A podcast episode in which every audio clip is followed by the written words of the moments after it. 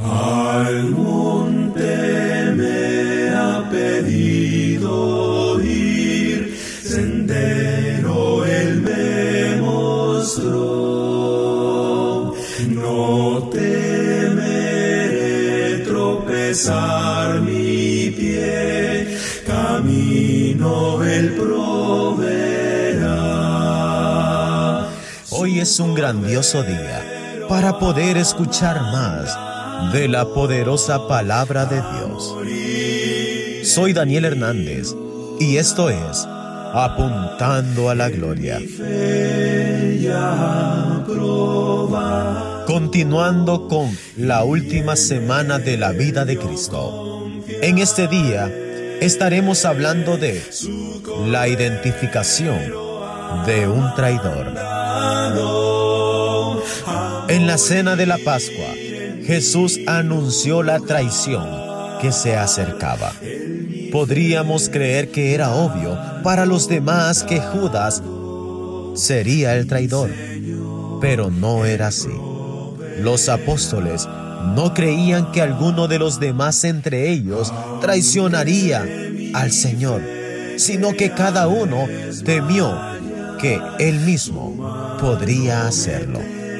Judas preguntó diciendo, ¿Seré yo? Mateo 26, 25.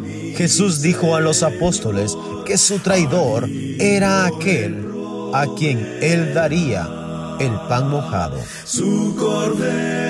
Cuando él dio el pedazo de pan a Judas, sorprendentemente los demás apóstoles no lo notaron. Judas sabía que Jesús sabía. Hace varios años, Reuel Lemons predicó un sermón que llevaba por título Y era ya de noche, basado en Juan capítulo 13 versículo 30 que dice, Cuando Judas pues hubo tomado el bocado, luego salió y era ya de noche. Dios es luz, el pecado es tinieblas. Judas dejó la luz por las tinieblas. La entrada de Satanás en Judas no fue mística ni sobrenatural. Judas le permitió entrar y le dio le dio la bienvenida. Qué trágico, qué trágico es dejar la luz por las tinieblas.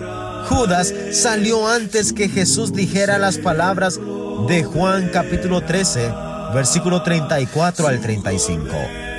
Un mandamiento nuevo os doy, que os améis unos a otros. El pecado produce un daño catastrófico. Parte de la tragedia del pecado reside en todo aquello de lo que uno se pierde. Judas se perdió de tanto. Él jamás vio al Señor resucitado. Dios te bendiga.